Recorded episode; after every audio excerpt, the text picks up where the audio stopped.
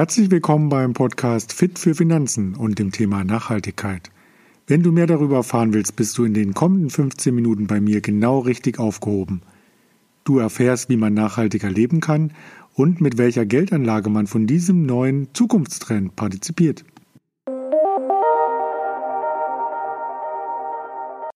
Was zeichnet mich aus, darüber zu sprechen?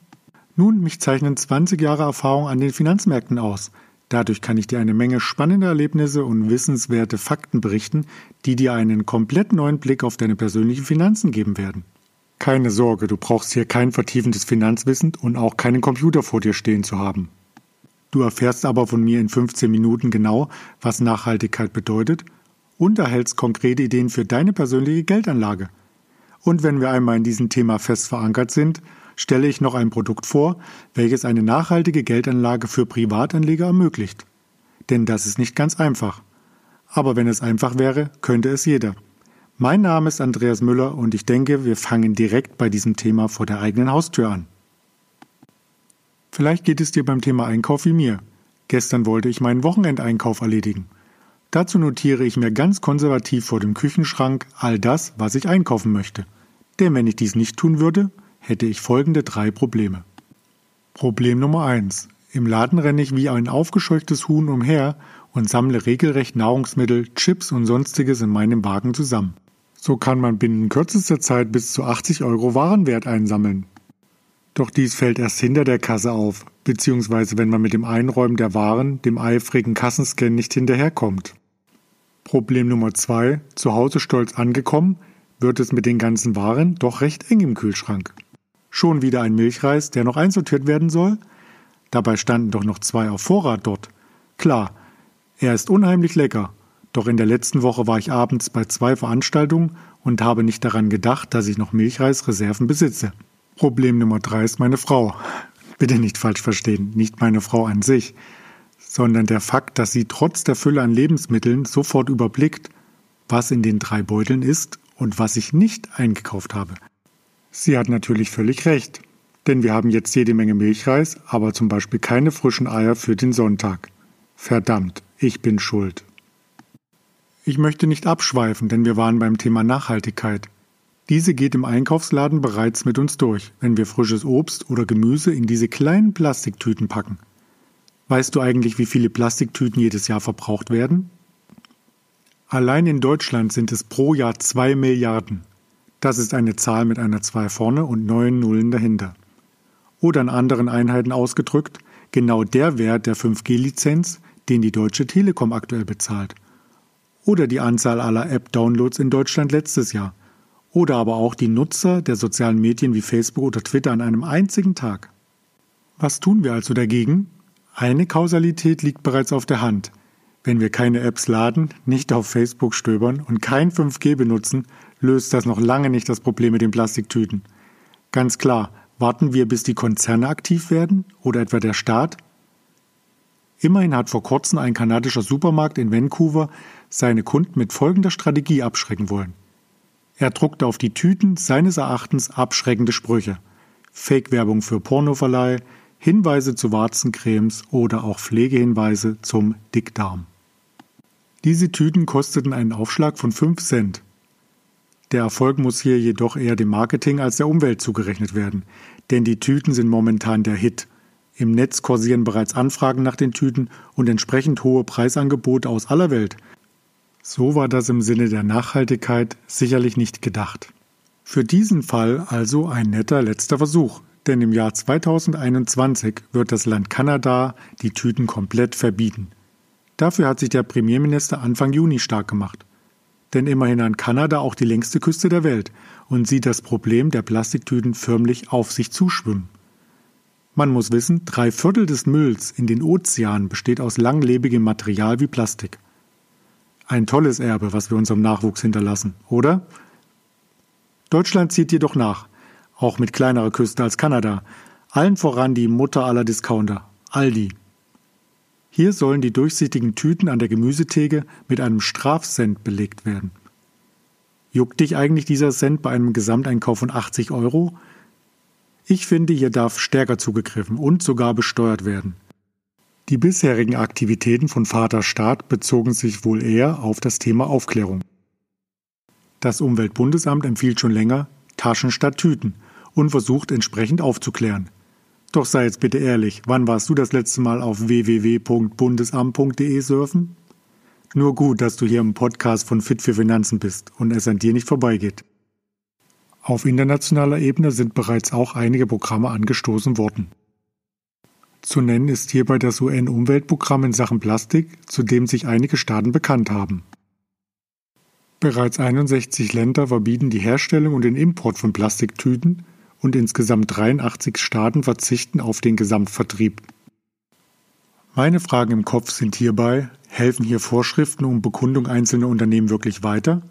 Oder können wir als Anleger indirekt neben unserem persönlichen Verhalten jeden Tag einen Einfluss auf diese Konzerne nehmen, ich denke ja mit drei Ausrufezeichen.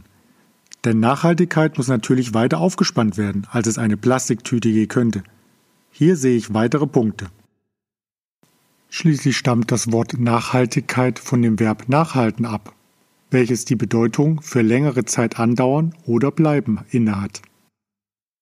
Nähern wir uns dem Thema nicht aus diesem Praxisbeispiel, sondern von der wissenschaftlichen Seite, ist Nachhaltigkeit nichts anderes als eine dauerhafte Bedürfnisbefriedigung.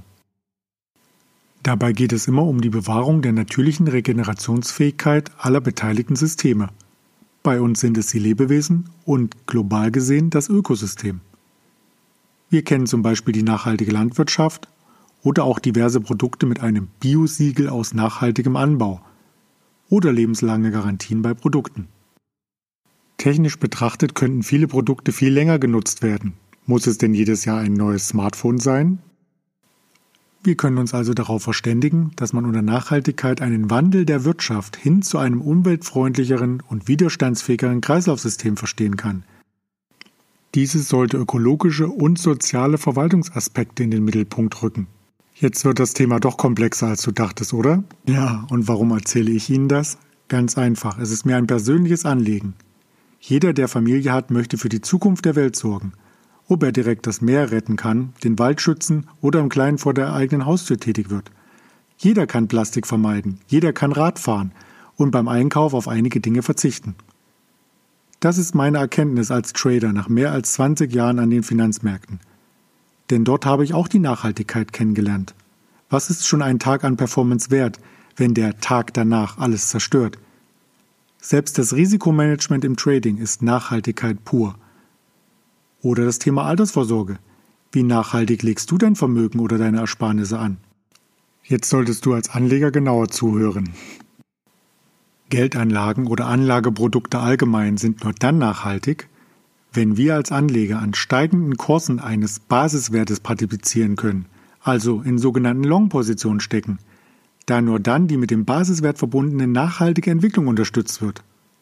Etwas kompliziert ausgedrückt, einfacher würde man sagen, billig kaufen, teurer verkaufen. Doch das wäre für nachhaltige Finanzprodukte wieder zu allgemein gefasst. Unternehmen ohne eine nachhaltige Produktpalette werden hierbei komplett ignoriert. Und das ist richtig so. Beispielsweise Alkoholproduzenten, Tabakkonzerne, Waffenproduzenten oder besonders umweltschädlich produzierende Unternehmen, die haben bei nachhaltigen Finanzanlagen nichts zu suchen. Das Nicht-Investieren in diese Sektoren ist sicherlich eine Methode. Eine verbreitetere und vielleicht noch sinnvollere ist es, mit dem sogenannten wirkungsorientierten Investieren sich vertraut zu machen. Dabei kannst du als Anleger mit deinem Investment direkt diejenigen Unternehmen unterstützen, welche soziale und ökologische Probleme auf der Welt lösen möchten. Auch damit lassen sich Renditen erwirtschaften. Das sogenannte Buzzword dazu ist Impact Investing. Probleme lösen und Geld verdienen. Diese Ziele ergeben sich für die Unternehmen aus den Vereinbarungen von weltweit agierenden Organisationen. Zu nennen sind dabei die UNO, die OECD oder die G20. Im Jahr 2015 wurden bereits im Rahmen der Festlegung der UN-Agenda 2030 17 verschiedene Ziele für eine nachhaltige Entwicklung definiert. Hierzu habe ich dir ein paar Beispiele mitgebracht. Ein großer Punkt sind alternative Energiequellen. Bereits 2011, direkt nach der Nuklearkatastrophe in Fukushima, wurde Deutschland aktiver in Richtung Kernkraftausstieg. Konsequenterweise ist das Ende vom Atomzeitalter bereits eingeläutet, wird sich aber noch bis zum Jahr 2038 hinziehen. Ein weiterer Punkt ist die Energieeffizienz. Bei der Planung und dem Bau umweltfreundlicher und nachhaltiger Gebäude soll ein eigenes Feld, das sogenannte Green Building, noch stärker etabliert werden. Und was benötigen wir täglich? Klar, Wasser. 7,7 Milliarden Menschen auf unserem Planeten brauchen Wasser. Die Vereinten Nationen gehen sogar davon aus, dass die Weltbevölkerung bis zum Jahr 2050 auf fast 10 Milliarden Menschen steigen wird. Hier muss ein nachhaltiger Umgang mit dieser knappen Ressource auf unserem Planeten erfolgen. Und welches Praxisbeispiel fällt dir direkt ein beim Thema Wasser? Ganz klar, das Duschen.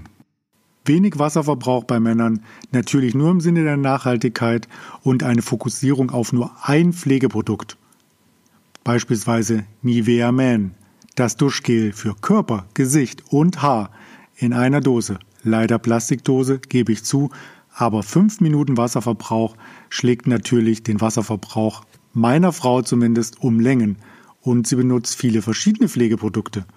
Hier muss ich nochmal in die Diskussion gehen heute Abend.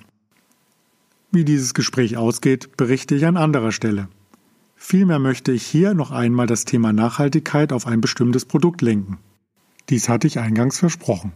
Denn mit dem Wissen über die Nachhaltigkeit und das Impact Investing alleine hast du am Kapitalmarkt noch lange kein Geld verdient. Es bedarf eines Finanzproduktes, was genau diese Kriterien recherchiert und abdeckt. Dafür gibt es eine Liste von zehn Punkten, die beim Impact Investing wichtig sind. 1. Alternative Energie, 2. Energieeffizienz, 3. Nachhaltiges Bauen, 4. Nachhaltige Wasserversorgung, 5. Verschmutzungsprävention, 6. Ernährung, 7. Krankheitsbehandlungen, 8. Sanitäre Einrichtungen, 9. Kleine mittelständische Unternehmen zu finanzieren, die in diesem Bereich aktiv sind und die 10. Bildung und Aufklärung. Anhand dieser Kriterien wird eine Auswahl über alle global notierten Börsenunternehmen getroffen. Das ist eine große Menge. Pro Segment werden die zwei Unternehmen in einen Index aufgenommen, die mehr als 50 Prozent ihres Umsatzes in einem dieser genannten Segmente erzielen. Dabei werden Unternehmen wieder herausgekürzt, die einen Umsatzanteil auf die Produktion oder den Verkauf von Tabak, Alkohol, Waffen, Kohle, Öl oder Gas haben. Würdest du nach diesen Kriterien zehn Unternehmen finden? Ich persönlich habe mich hier sehr schwer getan. Wenn noch hinzukommt, dass der Streubesitz gemessen an der Marktkapitalisierung mindestens 500 Millionen US-Dollar beträgt, so weiß man, dass es durchaus große und wichtige Unternehmen, die global agieren, betrifft. Und nur diese Unternehmen dürfen sich auf die Fahnen schreiben, yes, wir stehen für Impact Investing. Damit man diese Unternehmen auch auf einen Blick beobachten kann, wurde vor geraumer Zeit der Index MSCI World IMI Select Sustainable Impact Top 20 geschaffen. Und genau diesen Index kann man nun handeln als Anleger, beispielsweise über ein Zertifikat der Bank von Tobel. Ich weiß nicht, wo du meinen Podcast hörst, aber falls du einen Stift hast, dann notiere dir doch die Wertpapierkennnummer VF3MXC. War das zu schnell oder haben Sie keinen Stift? Kein Problem. Im Begleittext werde ich das Kürzel dieses von Tobel-Zertifikats noch einmal veröffentlichen. Bedenken Sie dabei, dass Geldanlagen immer mit einem Risiko verbunden sind und sehen Sie diese Vorstellung nur als Information an. Sie stellt keinerlei Beratung dar. Mit diesem Produkt bzw. diesem Wissen ist es möglich, direkt in das Thema Nachhaltigkeit zu investieren. Dies mag für dich nur ein kleiner Schritt sein, doch je mehr dies tun, umso stärker können wir vielleicht unsere Zukunft wandeln. Mit diesen abschließenden Gedanken möchte ich mich für heute verabschieden. Ich hoffe, der Podcast hat dir gefallen. Hinterlasse bitte einen entsprechenden Kommentar und gerne auch Ideen für weitere Sendungen. Denn der Podcast Fit für Finanzen ist nachhaltig ausgerichtet und möchte dich gerne ab heute regelmäßig begleiten. Herzlichen Dank und alles Gute, dein Andreas Müller.